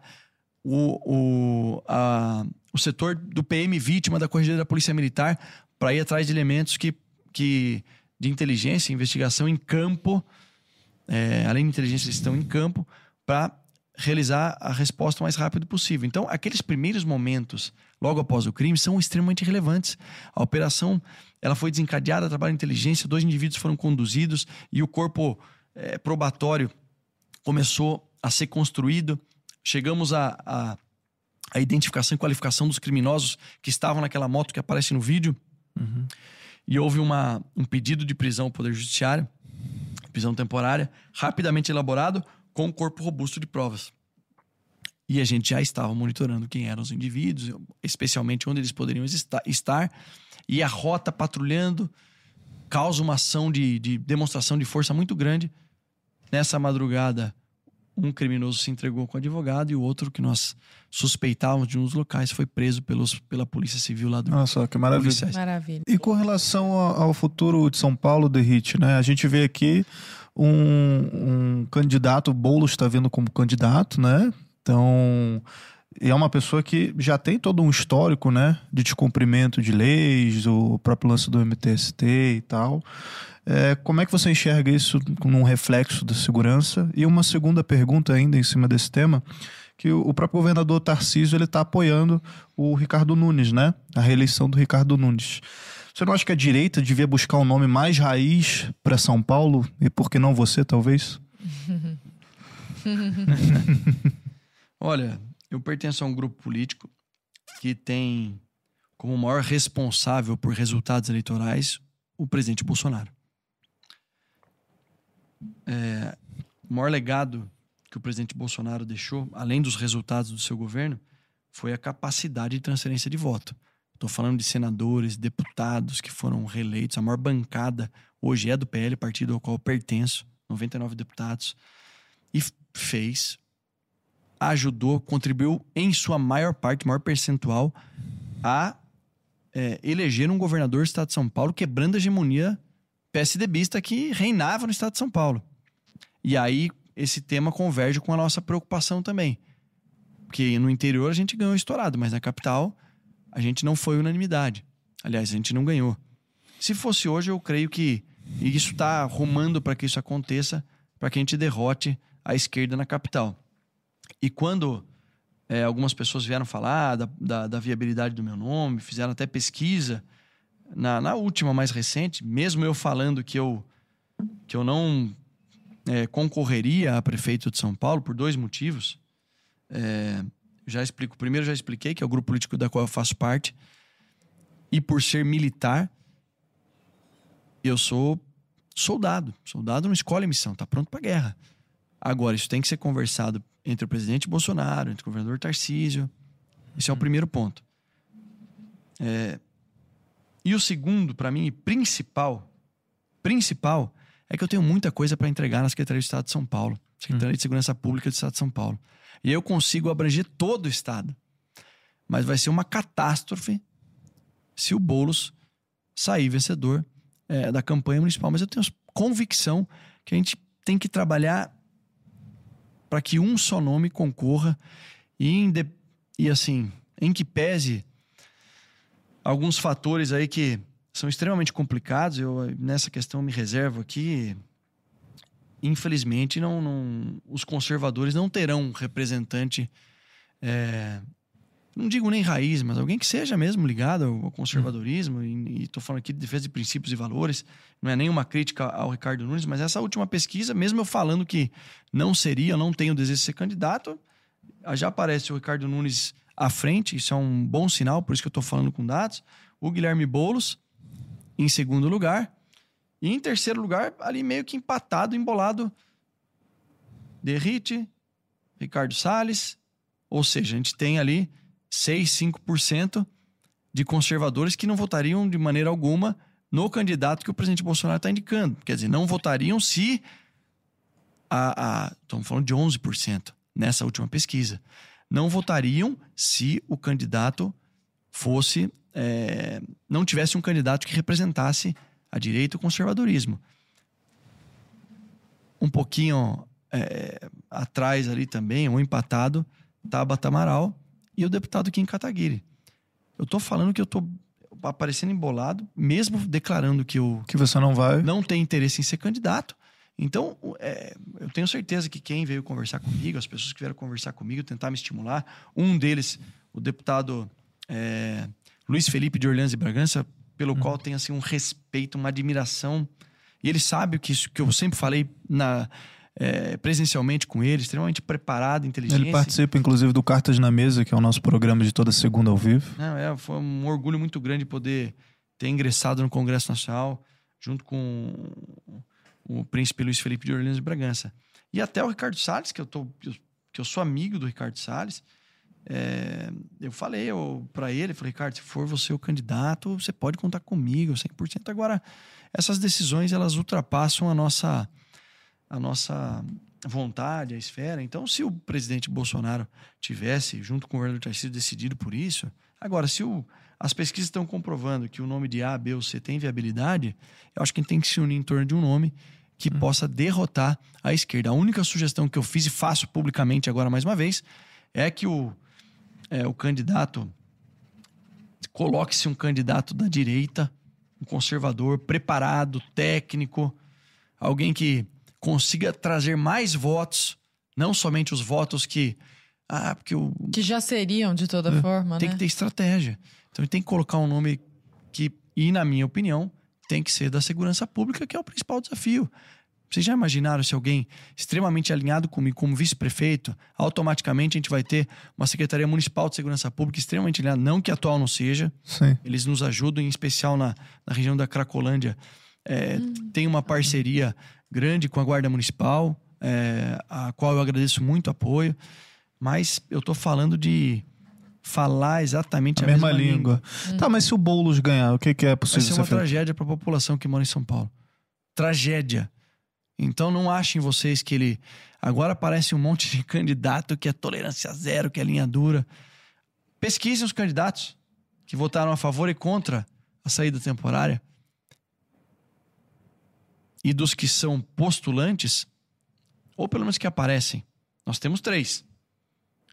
Um que eu não sou postulante à, à- candidatura de prefeito, mas eu fui o relator do projeto e atuei nos bastidores para que ele fosse colocado em pauta. Tem um outro deputado que votou a favor, inclusive defendeu no plenário. E tem uma deputada que votou contra. Se nós temos uma deputada, e é, eu estou falando da Tabata Amaral por razões óbvias, que não tenho. Isso não é uma crítica, é uma constatação de um fato. Votou contra o fim da saída temporária, como é que vai ser a posição dela com relação ao combate ao crime? Como vocês acham? E vamos pensar na pior hipótese. Como é que vai ser a postura do senhor Guilherme Boulos com relação à defesa intolerante da impunidade? Pelo contrário, Ou dessas pr- propriedades privadas, dessas invasões Piorou. aí que você falou. piorou. É Uhum. que quando eu falo da, da, da atuação rígida no combate ao crime, aquilo que a- o município pode colaborar, até por uma questão le- é, legal, né, que nós estamos falando, de atuação, as operações na Cracolândia que a gente realiza em conjunto com a Guarda Municipal, vocês acham que vai acontecer? Então, para quem está reclamando da Cra- Cracolândia, em que pese em ter reduzido muitos indicadores criminais, na região central, Por favor, fale sobre eles conosco. a gente reduziu em alguns meses, em especial do segundo semestre para cá, 61% de indicadores criminais de roubo e furto. Na região da Cracolândia. Central no centro expandido. Ah, tá. Na região da Cracolândia, mais ainda foi reduzido. O que acontece? Quando tem um crime lá, aparece naqueles programas policiais, olha, o centro disso, daquilo, fica oito horas mostrando. Uhum. Nós fizemos uma coisa que ninguém fez na Cracolândia. Nós qualificamos todos os indivíduos que ficam lá na, que é, na rua, na cena aberta de uso, que, ele, que é o nome que é adotado aí pela. é, nome técnico escolhido, mas a gente tem que falar Cracolândia, porque senão isso daí é, é, acaba não. Não, ninguém nem sabe do que, que tá falando, né? Exatamente. Então, é, nós qualificamos todos, todos que estão ali, num processo que a polícia militar, a polícia civil fizeram e a guarda municipal fez a contenção. Sabendo disso, eu tenho como comprovar e falar para vocês qual o percentual, em alguns desses momentos, em todos que foram qualificados, de indivíduos que estão descumprindo medidas cautelares do Poder Judiciário. Ou seja, que estão ali não poderiam estar, que estavam é, é, que procurados pela justiça, que não estão na sua região de cumprimento de pena no regime aberto, ou seja, é, era para ele estar cumprindo a pena no regime aberto lá em Bauru, no endereço tal, ele está aqui na região central. E nós comprovamos que até que não foi muito, é, isso tem que ser, ser dito. Né? Em alguns casos dessas operações foi só 60%. Vocês já imaginaram? Se esse acordo realmente for celebrado, se nós tivermos aí é, essa, essa tolerância zero que depende, que depende não só da Polícia Militar, mas do Poder Judiciário e também da participação da Prefeitura nas operações, te dá esse processo todo foi depurando, em várias operações a gente reduzir de mil para 400, fora isso continuar num processo de desapropriação de áreas, de fiscalização e fechamento de locais que são usados clandestinamente é, por criminosos para armazenar drogas, Uhum. locais para que os viciados e usuários de droga fiquem confinados ali, porque isso interessa muito ao crime organizado e a outros setores que, infelizmente, é, têm benevolência ou até mesmo interesse que a, a Cracolândia continue existindo. Uhum. É uma fonte de renda aquilo. É, tem aquela ONG lá, né, o Craco, Crack Resiste, não tinha que- isso também? Eu recebi numa reunião a seguinte sugestão da criação do Bolsa Crack. Ah, não, Olha gente. só. Não, Bom. me irrita, não. Nossa E aí, senhora. para quem acha que não é ideologia que vocês estão defendendo, são aqueles que criaram esse monte de bolsa que existe. Não que não deve existir, porque o governo do presidente Bolsonaro ampliou demasiadamente é, a questão do, das bolsas, mas de maneira técnica, descobriu muitas fraudes. e estava em processo aí de crescimento econômico para que a gente cresça economicamente e reduza a necessidade do assistencialismo, estimula a meritocracia e por aí vai. É aquilo que os conservadores realmente é, é, defendem. Então, eu vejo de forma muito temerária. Eu vou aguardar a orientação do presidente Bolsonaro e do governador Tarcísio. Eu confesso que, como secretário de Segurança Pública, eu tenho a minha pasta, tenho que conduzir de maneira técnica com o grupo, com as polícias que vem fazendo um, dando show. De março até dezembro nós reduzimos. Eu coloco aqui comparando depois a gente pode até enviar esse material para vocês. Eu comparo 22 com a maioria dos meses no vermelho, praticamente de janeiro a dezembro, e janeiro, fevereiro, uma, aquela tendência de alta, a gente controlando, aplicando as inovações. Março foi o ano da, o mês da estabilização e de março em diante queda, redução de indicadores criminais na capital em todo o estado de São Paulo. O que agora é o desafio é completar essas iniciativas que eu mencionei para vocês, atacar a incidência criminal uhum. de maneira é, muito rígida, inovar no sentido de poder fiscalizar quem cumpre pena regime aberto.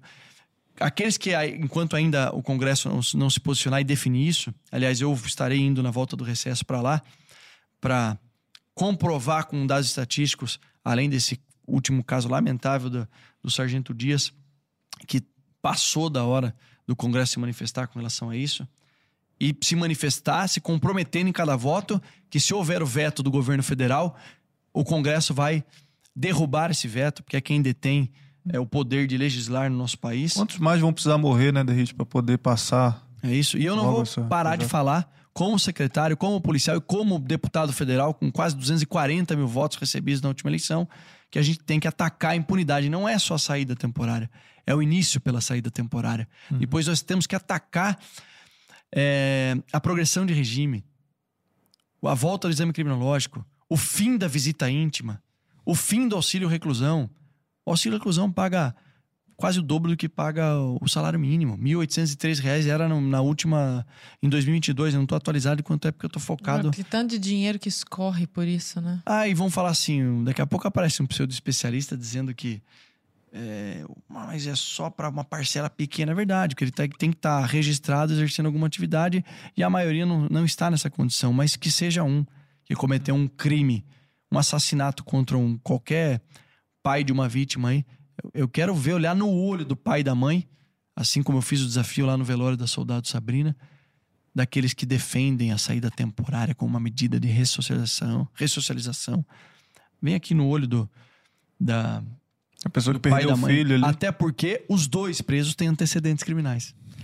De forma geral, saída temporária é o primeiro é o primeiro é, entrega que a gente tem que ter no nosso país, mas todo esse arcabouço que eu mencionei aqui, visita íntima, é, fim da progressão de regime, é, fim do. do é, a queda do, do auxílio moradia e esses outros fatores, eles compõem algo que está no centro do debate, que ninguém fala.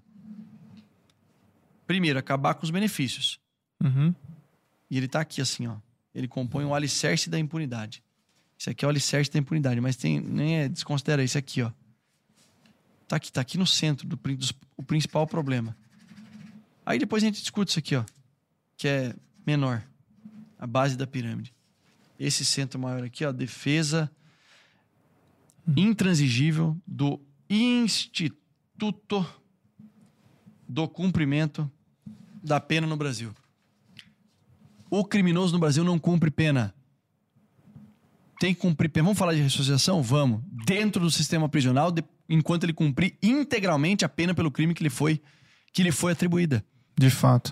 Agora, Derrite, já nos encaminhando também para o nosso final aqui, é, eu não sei se você tem alguma última pergunta, Lara, mas a minha última pergunta para você, secretário, seria qual a meta, qual a sua meta para esse ano e que você pretende alcançar no final desse mandato e que você pudesse deixar também as suas redes sociais, para o pessoal te acompanhar, acompanhar o seu trabalho nas redes, onde é que as pessoas te acham nas redes sociais.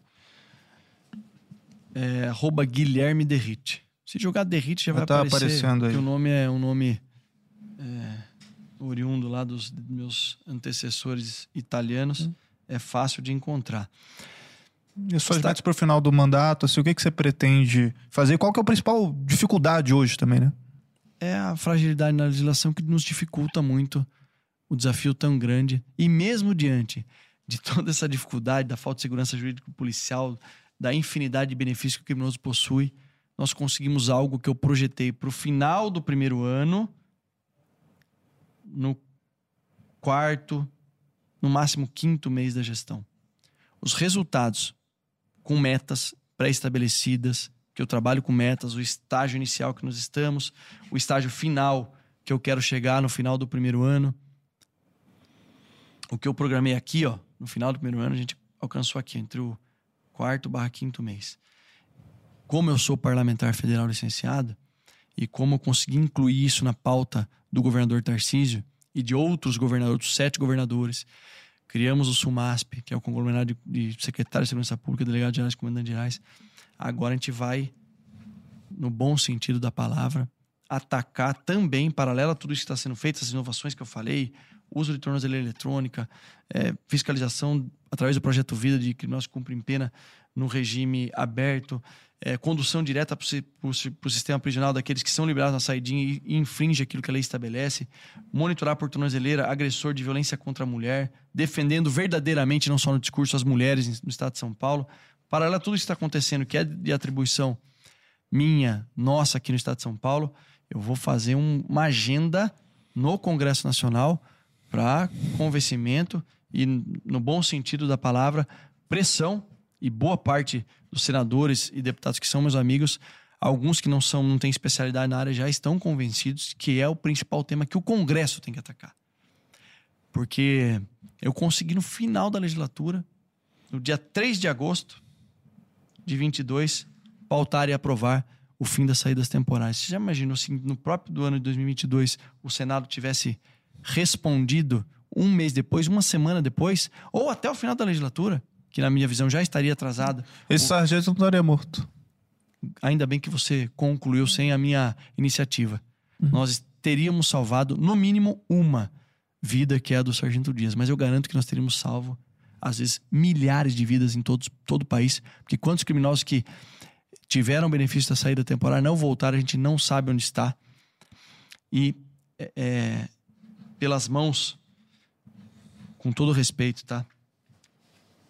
De deputados e senadores do Congresso Nacional, do qual eu me integro, não é uma crítica, não é um ataque ao Congresso Nacional, eu me incluo. Quantas e quantas vítimas não poderiam estar no convívio social, familiar, se a saída temporária já tivesse sido extinta no ordenamento jurídico do nosso país? Acho que com isso a gente se despede com uma grande mensagem, inclusive para os nossos parlamentares, né? Uhum que a gente precisa movimentar isso aí, não é, Lara? Nossa, urgentemente. Que bom que o senhor veio aqui poder fazer esclarecimentos para nós. Muito obrigado, Derrit. Imagina uma honra poder participar e sempre que vocês tiverem algum questionamento, a gente vai estar à disposição de vocês e qualquer órgão da imprensa também, da sociedade, para prestar contas. Por isso que eu uso muito a ferramenta da rede social para prestar contas de, de ocorrências relevantes que as polícias em São Paulo vêm combatendo o crime organizado, crime especial, especialmente o crime organizado, com tolerância zero. Obrigado pela por poder participar. As a gente que agradece. Lara, uma boa noite. Eu queria primeiro, antes da gente encerrar também, só pedir pro pessoal de casa, né, que a gente sempre lembra, você gostou desse papo? Você viu a importância de todo esse conteúdo que a gente passou aqui nessa uma hora e meia? Então não deixa de curtir, não deixa de fazer o seu comentário, isso ajuda muito a divulgar esse nosso trabalho e de compartilhar com alguém que você gosta, para também se sentir a absorver esse conteúdo, né, Lara? Exato. Muito obrigada, meus queridos, e até o próximo programa. Até a próxima semana.